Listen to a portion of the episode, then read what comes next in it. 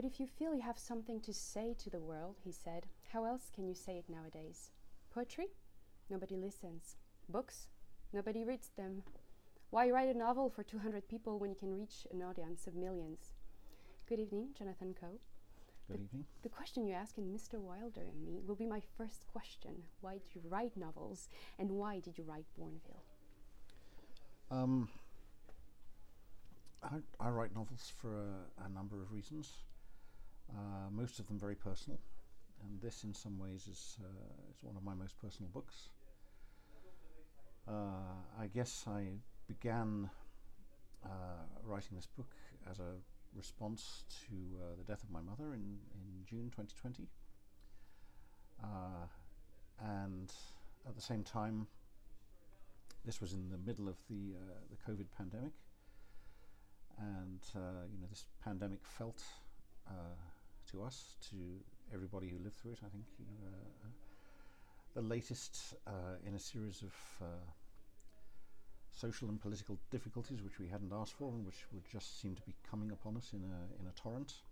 Um, and uh, you know, I'd, been contemplating a book uh, about uh, my country, Britain, and why it was in the uh, why it put itself in the position it had uh, at this time, how the COVID pandemic was going to uh, affect that and maybe complicate it and uh, then, with the death of my mother, I decided that uh, this story could be told through a retelling and a fictionalization of her life, because uh, she had lived from just before the Second World War to uh, to the time of the COVID pandemic, and this was almost exactly the period that I wanted to write about. From English to French, from a book to a movie, from thoughts to music keys, or a writer's mind to paper, what do you believe we translate? words, notions, emotions, memories, desires, or something else? Um, uh, emotions, first of all, and uh, for me, if a book or a film or a poem or a piece of music, any work of art, doesn't have an emotional impact on the reader, then uh, it's it's failed essentially. So uh, I want readers to uh, feel at the end of one of my books that an emotional shift has taken place uh, of one sort or another. Uh, maybe the book has made them happy, maybe the book has uh, upset them. It could be any of these things. Of course, the novel is also a, a construct of language. Language conveys meaning, so you can you can also discuss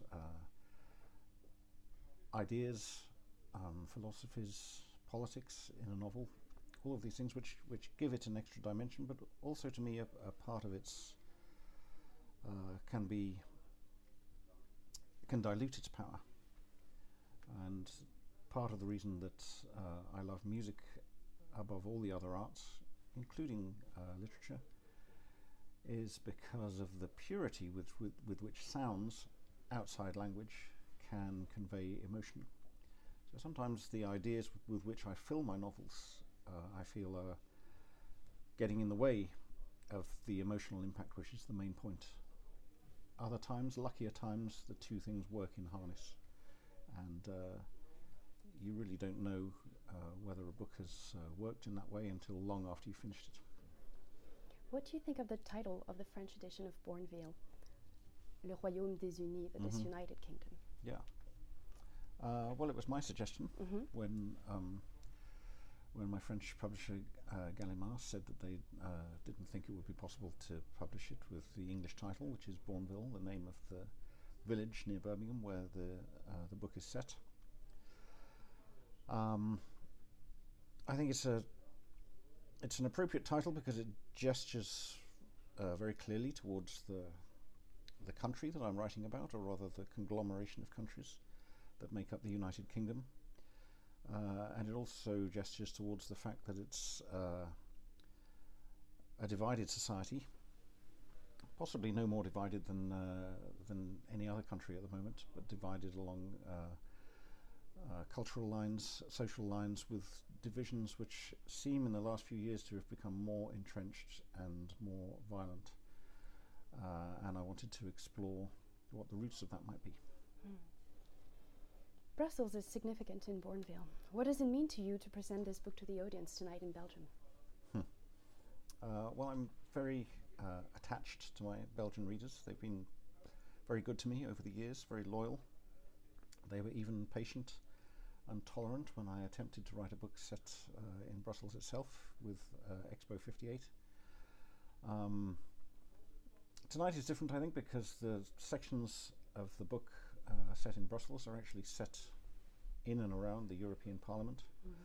Uh, and this to me is not uh, Brussels itself, it's a, it's a city within a city. And it feels, to me, this is just my impression, I don't know if it's true, it feels curiously detached from the rest of, from the rest of uh, uh, Br- Brussels itself. So, you know, people use the word Brussels in other countries as shorthand for the EU. These decisions are taken in Brussels. So that's the Brussels I'm talking about, not the real Brussels, which is the great, uh, the great city that we find ourselves in the centre of here at Tropismes. Books, movies, and music are part of the creator that you are, Jonathan Coe. What would you invite viewers to read, watch, and listen to tonight? Uh, tonight, Yes, one book, one movie, one music. Ah, okay. Um, well, uh, for a book, I would uh, go back to a book which is uh, has for some reason very much been on my mind uh, when talking about Bournville, even though it seems to have no relationship to it, which is Gulliver's Travels by Jonathan Swift, hmm uh, which I still think is one of the greatest um, uh, examinations of the one of the great problems of the human condition, which is maintaining the equilibrium between uh, the rational and the emotional. And uh, you know that is that is a problem which we wrestle with as individuals every day, and which also in Britain we wrestle with as a country these days. Uh, for a movie, of course, I'd invite people to watch a Billy Wilder movie hmm because they're the best. Uh, maybe The Apartment, which is his masterpiece, and which, uh, for me, contains a, a balance of comedy and tragedy, uh, farce and melodrama, which is absolutely perfect and has never been surpassed.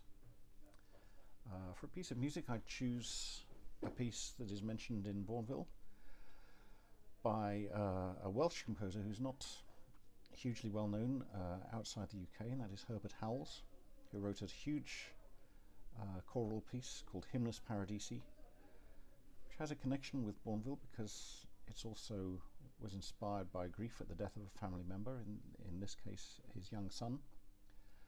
Uh, and to me, it's one of the modern masterpieces of uh, European music. I don't know why it's not better known, and it's uh, it's heartbreaking in the best possible way. Thank you very much. Thank you.